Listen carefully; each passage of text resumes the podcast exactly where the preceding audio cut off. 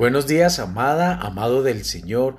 Qué bueno iniciar esta semana con alegría, con gozo, con fe, escuchando esta semilla de la palabra de Dios.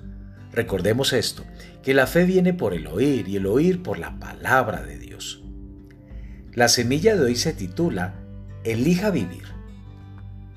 Nunca disfrutaremos la vida a menos que tomemos una decisión de calidad para hacerlo. Satanás es un experto en robar y nuestro gozo es uno de sus objetivos favoritos. En Nehemías capítulo 8 verso 10 nos dice que el gozo del Señor es nuestra fortaleza.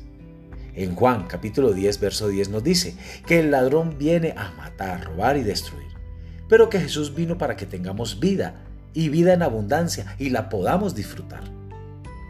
Satanás es el ladrón y una de las cosas que él busca es robar nuestro gozo. Si Él puede robar nuestro gozo, seremos débiles y cuando somos débiles, el enemigo se aprovecha de nosotros. Creyentes débiles no son una amenaza para Él o para su trabajo de destrucción. Con el fin de vivir como Dios tiene planeado que nosotros vivamos, la primera cosa que tenemos que hacer es creer verdaderamente que es la voluntad de Dios para nosotros experimentar un gozo continuo. Entonces, tenemos que decidir entrar en ese gozo.